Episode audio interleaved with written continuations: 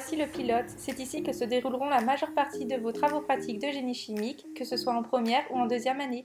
Aujourd'hui, nous avons décidé de vous présenter l'évaporateur.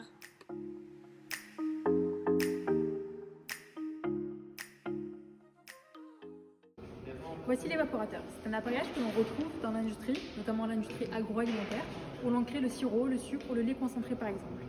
Tout d'abord, il est essentiel de vous rappeler le but d'une évaporation. Alors une évaporation a pour but de concentrer une solution diluée au départ, composée d'un solvant volatile et d'un soluté moins volatile. C'est donc un procédé de séparation. Voici notre solution d'alimentation. Celle-ci va être aspirée à l'aide de cette pompe à piston pour entrer dans l'évaporateur. L'objectif ici va être de concentrer une solution diluée au départ. L'appareil ici s'appelle précisément un évaporateur vertical monotubulaire qui permettra une vaporisation à film ascendant. Il est composé de tubes concentriques Voici le tube central où se trouve la solution. Celle-ci va être entourée par de la vapeur dont voici l'entrée. C'est là que commencera la vaporisation. Elle se fait en deux étapes et en continu. La première commence par un réchauffement du liquide jusqu'à vaporisation. Cependant, l'échangeur n'apportant pas assez d'énergie pour vaporiser la totalité du solvant, nous sommes dans un cas de vaporisation partielle, c'est alors qu'a lieu la seconde vaporisation. Les vapeurs de solvant créées permettent de propulser le liquide non vaporisé, le plaquant contre les parois chaudes du tube. C'est ainsi que s'achève la vaporisation. Arrivé en tête du tube, le mélange traverse un ballon qui sert de séparateur. La partie vapeur continue son chemin pour arriver dans le condenseur. Un condenseur est un appareil équipé d'un serpentin dans lequel circule un fluide froid. Les vapeurs de solvant au contact de ce serpentin se condensent et nous les récupérerons sous forme d'évaporat. L'autre partie, qui représente le liquide, tombe dans le réservoir. C'est la solution à l'état concentré de l'alimentation, aussi appelée concentrat. Nous allons déterminer la concentration de cette solution obtenue grâce à la spectroscopie visible par la loi de Beer-Lambert. Euh, nous allons donc prélever un échantillon que je vais passer à mes camarades pour qu'elles fassent euh, la partie laboratoire, donc déterminer la concentration de cette solution. Nous prélevons ici le concentrat à l'aide d'une pipette. Seuls quelques millilitres suffisent à remplir la cuve nous permettant de mesurer l'absorbance. Je vous propose de me suivre jusqu'à la paillasse où se trouve le spectrophotomètre. Avant de procéder à l'analyse, je vérifie bien que la longueur d'onde est de 523 nanomètres. Ma camarade vous expliquera pourquoi nous avons choisi cette valeur dans quelques instants. Je peux dès à présent réaliser le blanc. Pour cela, je remplis ma cuve d'eau distillée. Je veille à ce que les bords soient bien propres et qu'il n'y ait aucune trace, afin que mes analyses soient le plus justes possible. Je peux alors ouvrir le spectrophotomètre et placer ma cuve dans ce support.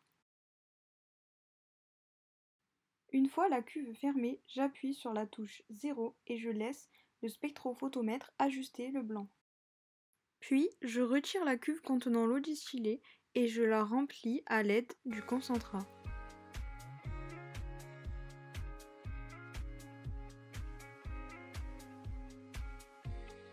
Je réalise les mêmes gestes que précédemment.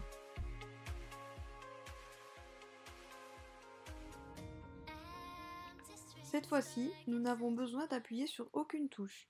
Je relève juste la valeur de l'absorbance que l'on me transmet.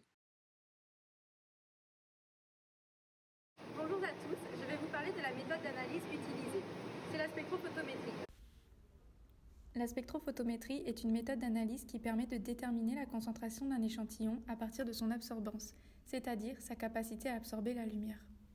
Pour cela, on va utiliser un spectrophotomètre, l'appareil qu'a utilisé ma camarade. Je vais tout d'abord décrire rapidement son fonctionnement. Un rayon monochromatique à une certaine longueur d'onde va être envoyé en direction de la cuve. Cette longueur d'onde n'est pas choisie au hasard. Elle dépend du domaine dans lequel absorbe notre échantillon. Ici, notre échantillon est une solution de couleur rose cela est dû au colorant utilisé, l'amarante. Dans notre cas, on choisit donc une longueur d'onde de 523 nanomètres. Enfin, grâce à un détecteur, on va pouvoir lire une valeur d'absorbance. Avec cette valeur d'absorbance, on va pouvoir remonter à la concentration, car concentration et absorbance sont reliées par une loi que vous connaissez probablement, la relation de Berlambert. Cette équation est linéaire, c'est-à-dire que l'absorbance dépend directement de la concentration. En effet, la largeur de la cuve et le coefficient d'extinction molaire sont des paramètres qui ne changeront pas au cours de l'expérience. On peut donc dire que ce produit sera le coefficient directeur de notre droite. Cependant, dans la relation de Berlambert, il nous manque la valeur du coefficient d'extinction molaire. On ne pourra pas donc appliquer directement la relation pour trouver la concentration de notre solution. C'est pourquoi on va utiliser une autre méthode, la méthode par étalonnage. Je laisse ma camarade vous en parler. En effet, toute notre analyse quantitative repose sur l'établissement et l'exploitation d'une droite d'étalonnage. Pour obtenir cette dernière, nous avons mesuré l'absorbance à différentes concentrations de soluté. Nous avons, comme vous en doutez sûrement, dilué plusieurs fois notre solution d'alimentation. En faisant l'hypothèse que notre solution finale est 3 à 4 fois plus grande que notre solution de départ, nous choisissons une gamme étalon comprise entre 0 et 20 mg par litre. Suite à cela, nous avons obtenu une droite passant par l'origine. On peut parvenir à la concentration de notre concentrat de deux manières différentes, soit à l'aide du graphique en reportant notre absorbance sur la droite et en relevant la valeur obtenue en abscisse, soit de manière algébrique. C'est ce que je vais vous expliquer tout de suite. Voici la méthode algébrique. Nous avons obtenu l'équation suivante. Pour rappel, nous cherchons le x qui est la concentration. Nous allons donc l'isoler.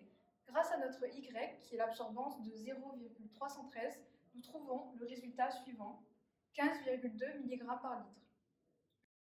Pour conclure, nous savons que notre solution d'alimentation est de 5 mg par litre.